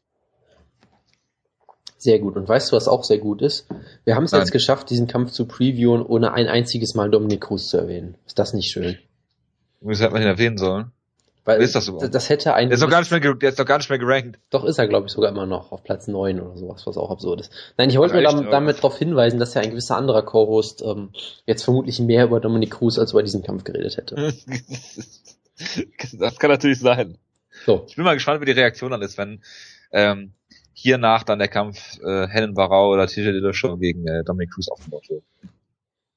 Gibt es eigentlich irgendwelche Updates zum Gesundheitszustand? Äh, Dominic Cruz hat auf jeden Fall, also es wurde mittlerweile gesagt, dass äh, er auch einen Tune-Up-Kampf vermutlich bekommen wird, glaube ich, oder dass er zumindest die Option hat, oder dass er, also ich meine, irgendwas wäre da gewesen, dass er keinen sofortigen Title-Shot kriegen ja. würde, glaube ich. Aber mehr habe ich also, zu seinem Gesundheitsstand auch nicht gehört. Da, also ich glaube, das ist der Stand, der immer, der, der seit längerem schon da äh, hergeisterte dass äh, Dana gesagt hat, er würde einen äh, sofortigen Titelshot bekommen, außer er möchte noch einen Kampf vorher haben, dann würde man ihn auch geben. Irgendwie sowas in der Art. Das kann sein, ja, aber zu seinem Gesundheitsstand habe ich jetzt auch nichts Neues gehört. Okay, müssen wir den Wutke mal fragen, der ist dann näher dran. Genau. Gut, machen wir weiter mit äh, dem Co-Main-Event. Dan Henderson, Hendo kämpft gegen Daniel Cormier. Zwei olympische Ringer der eine äh, von vor, was war, 92, ne? 92, vor 22 Jahren. Ist schon eine Weile her, ja. Daniel Cormier war, glaube ich, 2004 äh, und 2008 bei den Olympischen Spielen, irgendwie sowas in die Richtung. Ähm, ja, also den Kampf können wir hoffentlich kurz halten. Ähm, Daniel Cormier hat jetzt sein äh, Light Heavyweight Debüt gefeiert gegen Patrick Cummins, der in dieser Sendung heute schon mal thematisiert wurde. Ähm, kann im äh, ja, hat jetzt äh, diesen, diesen Cut gut gemeistert und das ist eigentlich auch immer das Problem, was ich da sehe oder hoffe, dass das Cormier den gut übersteht, den Cut, äh, weil er ja eben dieses Nierenversagen mal hatte beim, äh, beim äh, Gewichtmachen bei den Olympischen Spielen, von daher hoffe ich, dass das da gut geht. Er ist ein sehr schneller, wendiger Kämpfer, auch dafür, dass er, dass er in den hohen Gewichtsklassen kämpft. Äh, er hat dieses phänomenale Ringen, er hat diese schnellen Hände, die er immer wieder zeigt, er fängt auch immer mehr an zu kicken. Ähm, also es ist ein sehr, sehr gutes Gesamtpaket, was Daniel Cormier da bietet. Und ja, Dan Henderson hatte vor 20 Jahren vielleicht mal die Anlagen, genau das gleiche zu machen. Ähm, allerdings ist er da auch ein bisschen, ein bisschen kleiner, ist ja eigentlich ein Middleweight, der jetzt nicht mehr in der Lage ist, Gewicht zu cutten oder wie auch immer. Er hat kein THT mehr, dieser Faktor, der ihn immer noch so ein bisschen über Wasser gehalten hat, vielleicht. Ähm, nichtsdestotrotz sah in seinen Kämpfen davor auch mal furchtbar aus, hat immer nur auf seine H-Bomb vertraut, die ihm jetzt gegen Shogun mal geholfen hat. Aber in allen anderen Kämpfen, also bis dahin muss er ehrlich sein, bis dahin hat er den Kampf ja auch klar verloren, hat diesen einen Stärk gelandet, okay. Das ist vielleicht auch die einzige Chance, die er hat. Alles andere ist im Prinzip äh, äh, nichtig, was, was Hendo bieten kann. Und äh, auch Takedown-Defense-mäßig, glaube ich, ist gegen Daniel Cormier auch kein Kraut gewachsen. Gerade Hendo, der eigentlich die, äh, die Fähigkeit mitbringt, aber irgendwie seit seinem letzten Ringkampf gefühlt nie wieder äh, Takedowns äh, zu, verteidigen gelernt hat oder lernen wollte oder wie auch immer. Äh, bis auf diese eine Szene gegen Michael Bisping, an die wir uns alle noch sehr lebhaft erinnern, Jonas. Oh ja. Das ein Takedown von Michael Bisping, den er hervorragend gestoppt hat. Ja, wo ähm, ihn, glaube ich, auch während des Stoppens noch ausgelacht hat. ja, genau. Und sich ein Bier getrunken hat. Aber ähm, das nur nebenbei, äh, Spaß beiseite. Ich glaube, Cormier noch den in der Ausnocken ist auch schwer, aber ich glaube, dass Cormier das schafft, in der zweiten Runde ihn auszunocken. Ich meine, Hendo ist zwar jetzt irgendwie von, von Vitor äh, besiegt worden, ausgenockt worden. Gegen Shogun sah auch sehr auf wackeligen Beinen aus, oder war auf wackeligen Beinen unterwegs. Ich glaube, Cormier ähm, schafft sie in der zweiten Runde auszunocken. Und bricht sich dabei die Hand und ist äh, anderthalb Jahre weg vom Fenster. Sehr gut. Also ich, ich finde diesen Kampf irgendwie sehr komisch, weil ich immer noch das Gefühl habe, Cormier sollte den Kampf eigentlich locker gewinnen, aber ich könnte mir auch vorstellen, dass er gewinnt und dabei nicht wirklich gut aussieht irgendwie. Weil Hendo ist halt immer noch eine harte Nuss irgendwie. Also, wie gesagt, du kannst ihn zu Boden nehmen, ja. Ich weiß jetzt nicht, ob Daniel Cormier mit Hendo auf, auf, am Boden toll was anstellt, ob er ihn dann vielleicht submittet, das glaube ich alles eher weniger. Ähm, du hast halt gerade bei, genau, du hast gerade bei Hendo in seinem letzten Kampf ja gesehen, das war ja sein letzter Kampf mit THT gegen Shogun ja. damals, wo er auch schon ziemlich furchtbar aussah wo du aber halt gesehen hast, du kannst Hendo nie abschreiben, der kann nicht immer mit einem Schlag ausnocken und da muss Komi halt sehr vorsichtig sein, was das angeht. Und daher ist halt die Frage, was seine Strategie ist. Also ich könnte mir, wie gesagt, vorstellen, dass er einen Takedown sucht, ganz aktiv, was ja bei Hendo durchaus bekannt ist, dass er da so ein bisschen seine Schwäche hat. Ich könnte mir auch vorstellen, dass er das ähnlich macht wie, ähm, wie gegen Frank Mir damals, dass er ihn äh, in den Clinch nehmen will, was natürlich sicherlich durchaus herausfordernd ist, weil Hendo ja ein extrem guter griechisch-römischer Ringer war eigentlich mal, dass er vielleicht das macht, um ihn halt irgendwie zu ähm, neutralisieren. Oder vielleicht strikt er auch normal mit ihm, ich weiß es halt nicht. Er sollte ja auf jeden Fall eigentlich schneller sein mittlerweile, gerade für Hände ohne THT. Weiß ich halt überhaupt nicht, was ich da erwarten soll. Ähm, vielleicht ist er besser. Das, das, wäre auf jeden Fall noch ein sehr interessanter Twist, ja. Vielleicht äh, sieht er jetzt aus, als wäre er 24 und lockt äh, Cormier schnell aus. Nee, aber ich tippe auf Cormier. Ich kann mir halt irgendwie, weiß ich halt nicht, wie er es macht, muss ich sagen. Also, ich könnte mir auch sehr gut vorstellen, dass er eine Decision gewinnt, die dann nicht besonders viel Spaß macht. Aber wie ja, macht, er ja, ich tippe mal auf Decision einfach in einem nicht so tollen Kampf irgendwie. Ich weiß auch Cormier nicht. macht's, macht's wie er will im Prinzip. Das ist halt die Frage. Was soll Hendo denn machen, außer eben ihn halt K.O. hauen? Mit diesem einen Schlag, den er nicht treffen wird. Ich glaube, dass, dass Cormier den Kampf auch zwischendurch zu Boden nehmen wird. Er wird ein bisschen striken, er wird ihn dann zu Boden nehmen, kontrollieren, Ground Pound zeigen. Vielleicht holt er so diesen klassischen Arm Triangle Choke, diese klassische Ringer Submission. Oh Irgendwie oh, sowas in die Richtung. Ich meine, äh, Hendos Submission Defense ist auch nicht die beste, das wissen wir. Ähm, das ist, ja gut, ich weiß jetzt nicht, ob Daniel Cormier schon mal eine Submission versucht hat. Ja, hat er bestimmt schon mal, aber ist ja auch eher so. Du kannst der, aber nicht aus, kannst aber nicht ausschließen, dass er es durchaus drauf hat. Nee, aber er ist ja auch so ein bisschen, habe ich das Gefühl, aus der Ken Velasquez Schule, dass du Submissions eigentlich nur versuchst, wenn dir nichts anderes mehr einfällt. Ähm, aber ja, ja, wenn er äh, 10 Minuten Ground and Pound zeigt und äh, Hendo einfach nicht K.O. geht, dann ja, vielleicht. Gut. Was ich halt damit nur sagen wollte, ich zweifle eigentlich auch nicht dran, dass Cormier gewinnt. Was ich halt nur sagen will, ist, ähm, Hendo zu besiegen ist eine eine Sache, dabei gut auszusehen ist nochmal ein bisschen was anderes. Wenn ich da mal zurückdenke an äh, Hendo gegen Machida oder auch damals gegen Rashad Evans, die haben ihn auch beide besiegt und sahen da nicht wirklich toll aus und haben irgendwie eine Split Decision jeweils noch rasiert dafür. Also sowas könnte ich mir halt durchaus vorstellen, dass es am Ende irgendwie so ein komischer Kampf wird, den irgendein Punktrichter aus irgendeinem Grund für Hendo sieht, aber den er dann doch verliert und es einfach irgendwie ein hässlicher Kampf wird. Das könnte ich mir irgendwie vorstellen. Ja, aber er ist jetzt nicht so schlimm wie äh, Jake Shields. Das sicherlich nicht, aber der ist ja auch in der Klasse für sich selbst. Das ist richtig. Das war ein schöner Kampf zwischen den beiden damals bei Strikeforce. Das war ein absoluter Traum, ja. Da erinnert man sich immer gerne zurück. Ja, vor allem an die Promo natürlich, wo denn ne, äh, Jake Shields äh, ins Bild gewuscht kommt mit Soundeffekt. Äh, du meinst Dan Henderson? Stimmt, der war das, ja genau, stimmt. Jake, Jake Shields kommt in diesem Clip gar nicht vor. Genau, eigentlich. Jake Shields war gar nicht drin in dem Clip, so rum, genau, ja. braucht, glaube ich, nur jemand, der den, den Gürtel hält in dem Clip. Wenn überhaupt. Also der war ja wirklich nur ganz kurz. Aber es ist ein hervorragendes Video. Kann man nur jedem äh, empfehlen. Gut. Machen wir weiter mit äh, einem ehemaligen Strikeforce-Kämpfer, wo wir die Überleitung mal wieder genial hingekriegt haben. Robbie Lawler kämpft gegen äh, Jake Ellenberger, springt ein für Tarek Seferdin, der sich natürlich mal wieder verletzt hat. Und ähm, ja, wir haben zwei ja, Ringer, die unglaublich Power im Striking besitzen ähm, mit ganz, ganz anderen äh, Stories irgendwie. Also Jake Ellenberger war ja eine Zeit lang oder war, war mal kurz davor, einen, einen Titelkampf zu bekommen in der UFC.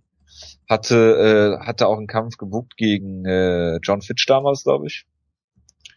Dann äh, ja, ist John Fitch ausgefallen und er hat äh, Carlos Eduardo Hoscher äh, dann äh, besiegt auf sehr merkwürdige Art und Weise. Wo du ja bestimmt Dann, weiter anmerken willst, dass er den Kampf natürlich eigentlich verloren hat. Was du ja immer, nein, immer anmerkst.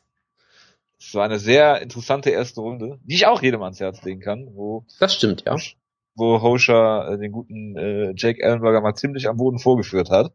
Ähm, aber das nur nebenbei, dann hat er äh, zwei K.O.-Siege gegen äh, Jake Shields und Sean Pearson gefeiert. Äh, Diego Sanchez, dann äh, ja, gut, hat er verloren gegen Martin Campman, weil er in der zweiten Runde stehen K.O. war, glaube ich. Ähm, aber hat, hat eine ganz schöne Siegesserie dahingelegt. Dann hat er noch Jay Heron besiegt und Nate Marquardt. Und dann dieses, ist er äh, eine Viertelstunde lang in den Jab von Roy McDonald gerannt, äh, in seinem letzten UFC-Kampf. Und ja, also es ist so ein bisschen eine Wundertüte, Jake Ellenberger. Jeder weiß, dass er diese Power hat, aber ähm, technisches Striking ist nicht wirklich seine Stärke womit wir dann bei Robbie Lawler wären, dessen Stärke sicherlich auch nicht das technische Striking ist, was ich dennoch als besser ansiedeln würde als das technische Striking von Jake Ellenberger. Ja, Robbie Lawler, der ähm, dem guten Johnny Hendricks eine, eine unglaubliche Schlacht geliefert hat, ähm, das, was nur zwei Monate her ist, deswegen ist es umso, umso interessanter, dass er jetzt schon zurückkehrt nach diesem, nach diesem Kampf gegen Johnny äh, Hendricks. Äh, ja, Robbie Lawler ist in die UFC zurückgekommen, in seine alte Gewichtsklasse im Welterweight, wir erzählen es immer wieder gerne, hat dann Josh Koscheck ausgenockt, hat Bobby Völker ausgenockt und hat gegen Roy McDonald eine Split Decision ähm, gewonnen, wo ich mich frage, wo, wie man das als eine Split Decision sehen kann, nachdem er Robbie, äh, Roy McDonald zwei Runden lang verprügelt hat. Und äh, ja, er hat bei Strikeforce damals in seinem letzten Strikeforce-Kampf eine äh, Niederlage gegen Lawrence Larkin gehabt, wo man sich heutzutage fragt, wie kann man, wie kann dieser Mann, der jetzt ähm, und zwar völlig zu Recht um den UFC-Titel angetreten äh, ist, äh, gegen Lawrence Larkin verlieren, aber gut. Die MMA-Welt ist halt sehr, sehr schnell, man ist halt auch immer nur so gut wie sein letzter Kampf. Und äh, ja, ich habe viel erzählt jetzt. Äh, ich denke, äh, auch weil ähm, Robbie Lawler diesen X-Faktor hat, dass er Rechtsausleger ist, um hier nochmal ein bisschen äh, mit Fachbegriffen um, um mich zu werfen. Ich glaube, dass Robbie Lawler einfach eine bessere Version von Jake Ellenberger ist, ähm, der technisch doch zu limitiert ist, um hier äh, Robbie Lawler Paroli bieten zu können. Ich glaube nicht, dass der Kampf auf den Boden geht. Vielleicht, wenn einer der beiden mal versucht, einen Takedown einzustreuen, das aber auch nur, um so den Rhythmus des anderen zu brechen. Ich glaube jetzt nicht, dass das primär dazu da ist, um den Kampf zu beenden oder, oder zu führen, sondern einfach nur, damit der andere mal über, über Takedowns nachdenkt. Und ich glaube, dass äh, Robbie Lawler entweder eine Decision gewinnt oder es schafft ihn in der zweiten, dritten Runde, wo, wo Ellenberger dann auch die Tendenz hat, zu äh, nachzulassen. Äh, Lawler eher da im, im Johnny Hendricks Kampf gezeigt hat, dass er da immer noch Luft hat, auch in den Championship-Runden, äh, glaube ich, dass er hinten raus den Kampf dann auch noch gewinnen wird. Oder äh, beziehungsweise kontrollieren wird, dominieren wird und dann vielleicht hinten raus noch ein K.O. schafft oder halt die Decision wird gegen äh, Jake Ellenberger. Ja, ich stimme eigentlich vollkommen zu. Ähm, ich würde jetzt nicht unbedingt sagen, dass sie sich eigentlich so sehr ähneln, weil Ellenberger ist halt jemand, der eigentlich ja über seinen Ringen kommt und halt seine Knockout-Power. Und äh, Lawler kommt natürlich auch über seine Knockout-Power, ist aber schon eigentlich ein klassischer Striker, der natürlich technisch in der Vergangenheit oft zu wünschen übrig gelassen hat, sich da auch nochmal sehr, sehr verbessert in letzter Zeit. Aber was halt beide natürlich auszeichnet, ist diese Knockout-Power, äh, die bei Ellenberger vielleicht sogar noch ein bisschen größer ist, weil ich weiß nicht, bei Lawler habe ich das Gefühl, dass er mittlerweile auch ein richtig, richtig kompetenter Striker ist, der einfach auch wunderbar weiß, wie man Kombinationen wunderbar zusammen äh, bastelt und so weiter und so fort. Wohingegen bei Ellenberger habe ich manchmal einfach echt das Gefühl, dass er einfach diese gottgegebene oder wie auch immer man das jetzt sagen will, Punching Power hat und dann manchmal einfach Leute damit einmal trifft und dann ist der Kampf vorbei. Wo ich immer noch nicht sicher bin, ob er jetzt wirklich so ein wahnsinnig guter Striker ist. Ich meine, seine, seine Waffe ist einfach immer gerade nach vorne rennen und wilde Hooks zeigen und das klappt ja auch oft genug, muss man sagen. Äh, gegen Marco hat es ja auch geklappt. Er hatte mal diesen Kampf gegen Jay Ron, wo er bisschen auf Sparflamme gekämpft hat, wegen seiner Cardio sicherlich auch und da jetzt nicht so toll aussah. Ähm, er wurde von Martin Kempman ja sogar mal ausgenockt. Das ist vielleicht so eine Sache, kann halt auch mal passieren. Da würde ich jetzt auch nicht zu viel reininterpretieren, natürlich. Aber ich würde halt auch sagen, Ellenberger, ich weiß nicht, ob er Lawler vielleicht sogar zu Boden nehmen kann, weil er hat natürlich einen sehr, sehr explosiven Double-Leg-Takedown durchaus. Gerade in der ersten Runde, wenn er noch Dampf hat, kann er da durchaus auch sehr gefährlich werden. Lawler hat aber gezeigt, dass er das sehr gut äh, mittlerweile integriert hat in sein Game. Also früher war Lawler ja wirklich jemand, der wird zu Boden genommen und dann liegt er halt auf dem Rücken, beschwert sich und guckt dumm. Wohingegen gerade zum Beispiel auch gegen Koscheck hat er immer sofort seine Butterfly Guards rausgeholt, ist sofort wieder aufgestanden, hat die Gegner hart für die Takedowns arbeiten lassen, hat sich wie gesagt wieder hochgekämpft. Gegen Roy McDonald hat er das auch geschafft. Und ich glaube, wenn er das gegen McDonald und Koscheck schafft, dann kann er das gegen Ellenberger erst recht schaffen. Von daher ist die Siegesoption für Ellenberger raus, würde ich sagen. Und im Striking, wie gesagt, Ellenberger ist halt sehr wild. Lawler hat auch ziemlich gute Kicks entwickelt mit der Zeit, hat einen guten Jab, einen wunderbaren linken Haken natürlich, kann das alles sehr gut kombinieren, hat Johnny Hendricks auch am Rand eines Knockouts gehabt, äh, fast schon. Von daher, ich glaube auch, dass Lawler vielleicht die erste Runde verliert. Vielleicht auch da nicht unbedingt, aber es vielleicht ein bisschen langsamer angehen lässt und dann ähm, mit der Zeit seine Distanz findet, schöne Kombinationen zeigt Takedowns abwehren kann und ja, ich weiß nicht, ob er einen Knockout unbedingt schafft. Ich würde vielleicht sogar eher auf Lawler per Decision tippen, wo er vielleicht in der dritten Runde nochmal gut anklingelt, aber ich glaube auf jeden Fall auch, dass Lawler ähm, auf dem Papier eigentlich die meisten Vorteile bei sich hat und den Kampf für sich entscheiden kann. Frage ist bei mir halt irgendwie immer, dieser Strikeforce Robbie Lawler ist halt immer noch nicht aus meinem Gedächtnis so ganz verschwunden das Potenzial, dass irgendwie so ein Rückfall in alte Zeiten unter das ist, natürlich jetzt ganz andere Umstände, eine andere Gewichtsklasse, andere Organisation, andere, äh, also durchaus viele Verbesserungen, die man gesehen hat, die jetzt nicht von heute auf morgen passieren, aber ich weiß nicht, so, so richtig traue ich Robbie, Robbie, Lawler, äh, Robbie Lawler immer noch nicht, äh, also tue ich ihm wahrscheinlich auch sehr viel Unrecht mit, aber gut, warten wir mal ab. Ich habe ja auch für äh, Lawler getippt, aber naja, mal schauen. Ich möchte, Gut. ich möchte uns übrigens jetzt nochmal gratulieren. Wir haben es eben geschafft, einen Bantamweight-Titelkampf zu previewen, über, ohne über Dominic Cruz zu reden. wir haben es jetzt echt geschafft, einen Robbie Lawler Kampf zu previewen, ohne über den Kampf gegen Melvin Manoff zu reden. ja, ich habe noch kurz überlegt, ob ich so machen soll. Aber sobald Jake Ellenberger in diesem Kampf einen Leckkick zeigt oder Robbie Lawler, werde ich sofort wieder über diesen Kampf reden. Ja. Am, ha, das, das, ist, das, das ist auch der, der Geheimtipp ist natürlich Jake Ellenberger per Leckkick. Leckkick TKO. Traue ich ihm ähm, absolut zu, ja. Ja, alle, wir alle trauen ihm das zu. Ähm, haben wir eigentlich schon erwähnt, dass äh, der gute Melvin Manoff das Rematch auch gegen äh, Cyborg Santos gewonnen hat? Genau, in 50 Sekunden oder irgendwie sowas. Und darauf hat äh, Cyborg seine Karriere beendet. Ach echt? Ja. Das habe ich gar nicht mitgekriegt. Ja, hat er. Gut, dass wir darüber gesprochen haben. Ja. Das ist, ist natürlich ein Verlust schon, für... Ist schon wieder ein Monat her, glaube ich, aber naja, egal. Ja, das ist natürlich ein Verlust für alle Divisions zwischen Heavy und äh, Welterweight, glaube ich, in denen er gekämpft hat. Aber gut. Weiter im Text äh, Tak äh, Takea Mizugaki und ich habe gerade mal nachgeguckt, der gute Mann ist 30 Jahre alt und sieht immer aus wie 48, habe ich den Eindruck. Ähm, kämpft gegen Francisco Rivera und ähm, was ganz interessant ist, was vielleicht kaum einer wusste, ähm, Mitsugaki hat jetzt eine Vier-Kampf-Siegesserie, nachdem er seit 2009 immer Sieg-Niederlage, Sieg-Niederlage aneinandergereiht hat in WC und äh, UFC kämpft gegen Francisco Rivera, der äh, sechs Siege in Serie hat mit einem No Contest dazwischen, also äh, fünf Siege äh, und ein No Contest dazwischen, ähm, den er eigentlich gewonnen hat den Kampf, aber wegen irgendwelchen Substanzen, die Rivera genommen hat, der in einem No Contest geendet, äh, geändert wurde. Ähm, hat Siege gegen ja, Figueroa jetzt gehabt, dass das eigentlich kein Kunststück ist, aber äh, George Roop ist durchaus ein solider Mann, äh, der immer mal wieder einen guten Kampf hat. Und äh, ja, der äh, Mitsugaki dagegen hat zum Beispiel Brian Caraway besiegt. Äh, Eric Perez, diese aufkommenden Leute, gut, in ist jetzt kein, äh, kein Meilenstein oder irgendwas. Was ich übrigens, ist, äh, was ich übrigens erwähnen möchte, äh, ich glaube, dass er für viele Leute damals den Kampf gegen Caraway eigentlich verloren hat, wodurch er seine äh, lange Serie wieder äh, Bestand gehabt hätte, was ja auch sehr lustig gewesen wäre, weil das war ja. Ja, aber dann hätte er sich spätestens bei einem Fan gebrochen. Ja gut, da hätte man vielleicht auch einen anderen Gegner gegeben, da wäre das schon, hätte das schon irgendwie geklappt. Es ist, ich fand das über die Jahre immer sehr lustig, dieses, diese äh, alternierende Serie, die er da hatte. Das hat, hatte irgendwie schon was für sich. Du meinst, man hätte ihm dann einen besseren Gegner gegeben, als nach äh, zwei Siegen dann? Das, man weiß nie, wie die UFC ihre Match, Matches bookt, von daher kann das ja durchaus sein. Das äh, ist wohl richtig. Ja, Jonas, deine Einschätzung zum Kampf, bitte. Ja, also Misugaki mag ich ja eigentlich ziemlich gerne äh, na, nach diesem Kampf gegen äh, Miguel Torres damals, das ja ein Fünf-Runden-Kampf war, wo Misugaki, glaube ich, zum allerersten Mal sogar in Amerika gekämpft hat, oder zumindest kannte ihn eigentlich niemand und hatte halt eine, eine ziemliche Schlacht gegen Torres und seitdem mag ich ihn eigentlich auch sehr gerne.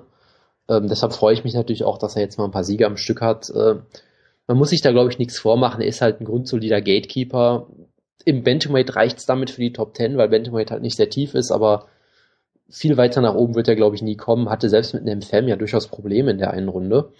Ähm, aber er ist halt grundsolide, äh, ordentlicher Striker, ordentlicher Grappler, ordentlicher Ringer, kann alles ziemlich gut, aber jetzt nichts herausragend gut. Und Francisco Rivera ist auch so eine ziemliche Wundertüte. Er ist halt dafür bekannt, dass er unfassbare Knockout-Power hat für die Division. Sehr, sehr wild auch strikt und ähm, nicht der te beste technische Striker ist unbedingt, aber halt durch seine Power und seine Bereitschaft, da auch wirklich alles reinzuwerfen, das oft schon wettgemacht hat. Gerade gegen George Roop war das schon beeindruckend, wie er ihn durchs Octagon gescheucht hat, da am Ende, bis er ihn finishen konnte.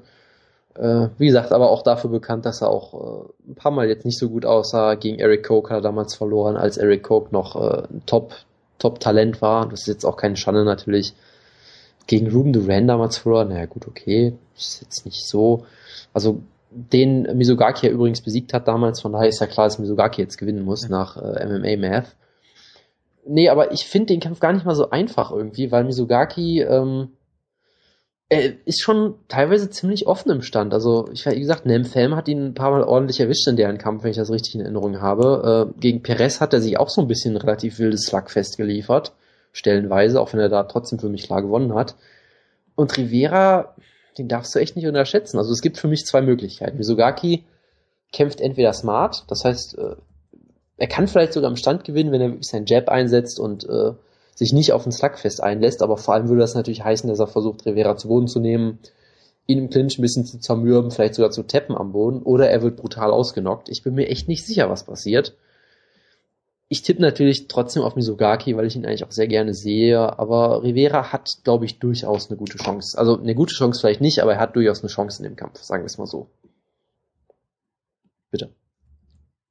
Ich sage, um das kurz zu machen, ich glaube, dass Mitsugaki langsam wieder reif für eine Niederlage ist, wie du schon gesagt hast, er wird nicht viel weiterkommen im Bantamweight. Ähm, Rivera ist jetzt auch auf so einer Serie unterwegs und ich glaube, irgendwann ist jetzt auch mal äh, Schluss mit lustig für Mitsugaki, obwohl ich ihn natürlich auch mal. Ähm, auch noch aus der WC seiner Zeit, aber nichtsdestotrotz. Ich glaube, es, äh, dass äh, Rivera in, in einem interessanten Kampf, keinem hochklassigen Kampf, aber ich glaube, dass Rivera hier ähm, eine Decision gewinnen wird. Interessant. Also von allen Möglichkeiten wäre mir, irgendwie kommt mir Rivera per Decision am unwahrscheinlichsten vor sogar, aber gut. Tja. Du bist halt äh, immer für eine Überraschung gut. Ja, absolut. Ähm, das ist eine gute Überleitung zu ist Jamie Warner. Ah, okay. Ja, ja okay, das ist ja Der ist auch immer mal wieder für eine Überraschung gut. Positiv wie negativ. Zumal immer wenn man auf ihn tippt, er dann eines, äh, man eines Besseren belehrt wird in einem Kampf gegen James Krause. Ähm, ja, fangen wir mal mit Jamie Warner an, den wir auch äh, WC Never Die äh, immer gerne gesehen haben, der in einer ziemlichen Lebenskrise war zwischendurch, äh, nach Ende der WC dann im Welterweight gekämpft hat, der äh, Catchweight-Kämpfe gehabt hat, dann gegen Dakota Cochran verloren hat ähm, und wurde dann in die UFC geholt ähm, und hat den Upset des Jahres 2012 geschafft, indem er mal eben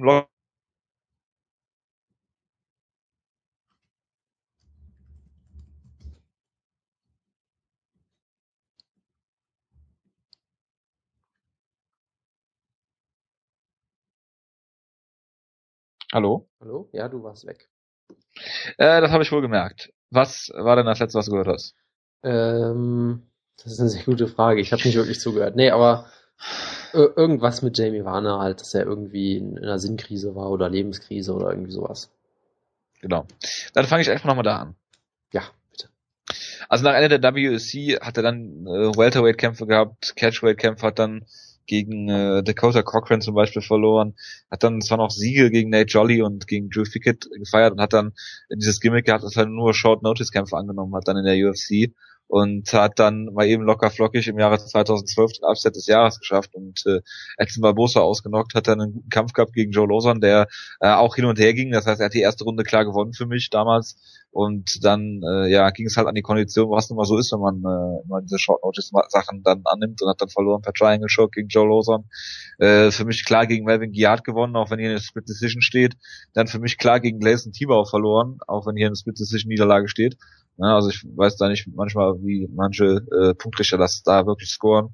Er hat dann Abel Trujillo auch am Rande der Niederlage gehabt, bevor er sich dann hat ausnocken lassen.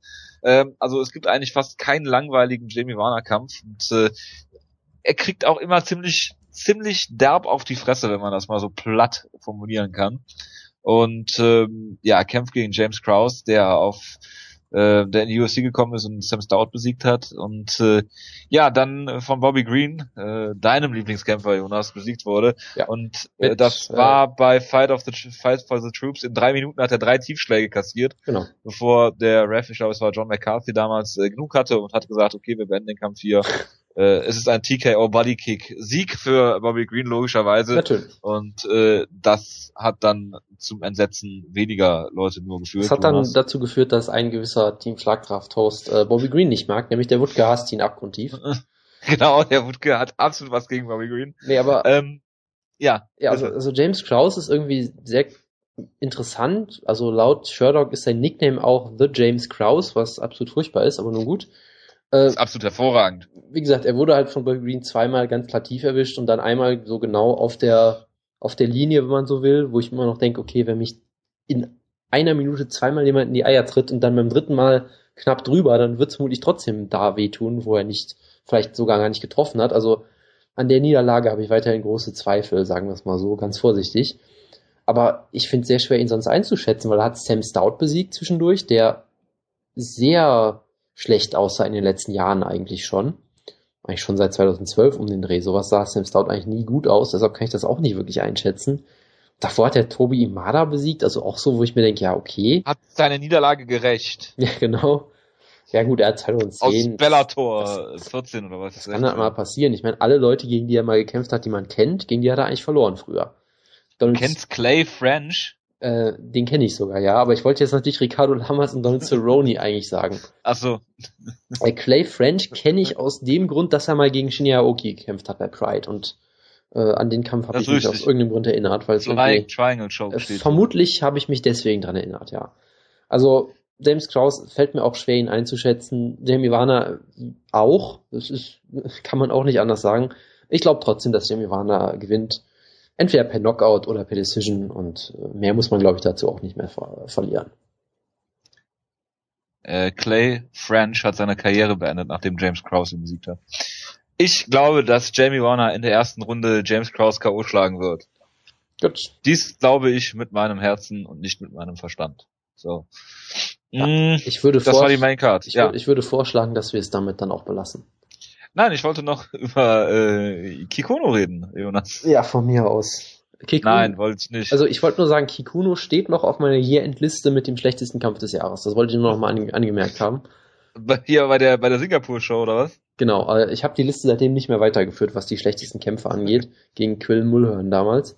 Aber gegen Tony Ferguson, das ist gar nicht so uninteressant. Äh, ich bin mal gespannt drauf, aber previewen müssen wir es, glaube ich, nicht. Tony Ferguson gewinnt per, äh, war das Darst Choke, den er immer zeigt? Oder, oder Bra, oder, oder, am. Darst Choke und Bravo Choke als kleine Erinnerung für dich nochmal ist dasselbe. Ich weiß, aber ich überlege gerade, der hat doch irgendeine so Special Submission, glaube ich sogar, mit der er auch seinen letzten Kampf gewonnen hat. Ja, das ist das. Ich gucke nach. Ich dachte, es wäre vielleicht auch ein Anaconda gewesen, aber nee, es war Bravo Choke, von daher ähm, tippe ich auf Bravo Choke. Genau, stimmt. Das ist eine Special Submission, die er bisher in seiner Karriere einmal rausgeholt hat. ja, immerhin. Er hat schon zwei TKOs per Doctor Stoppage, von daher könnte das sein Go-To äh, Go-To äh, Finish sein. Ist der Jimmy Menua der äh, Lightweight genau, der Lightweight Division. Genau. Absolut, absolut. Gut. Ich glaube, damit äh, ja lassen wir es, äh, bewenden wir es äh, heute. Ähm, ja, kauft euch alle den Pay-per-View, warum auch nicht. Ähm, hast du nicht gesagt, das ist der schlechteste Pay-Per-View seit langem? Äh, das habe ich, glaube ich, gesagt. Also in der Breite ist er ja gar nicht mal so schlecht, aber äh, wenn du überlegst, dass du damit, äh, dass du für damit. Für Veranstaltung ist es nicht schlecht, aber für ein Pay-Per-View ist es. Ja, für ein Pay-Per-View, für den du Geld verlangst, ist es schon ziemlich, ziemlich es schlecht. Es ist eine gute, es ist eine gute Fight Night. Ja. Eine sehr gute Fight Night. Ja, das auf jeden Fall, ja. Und ja, ja, ja, genau.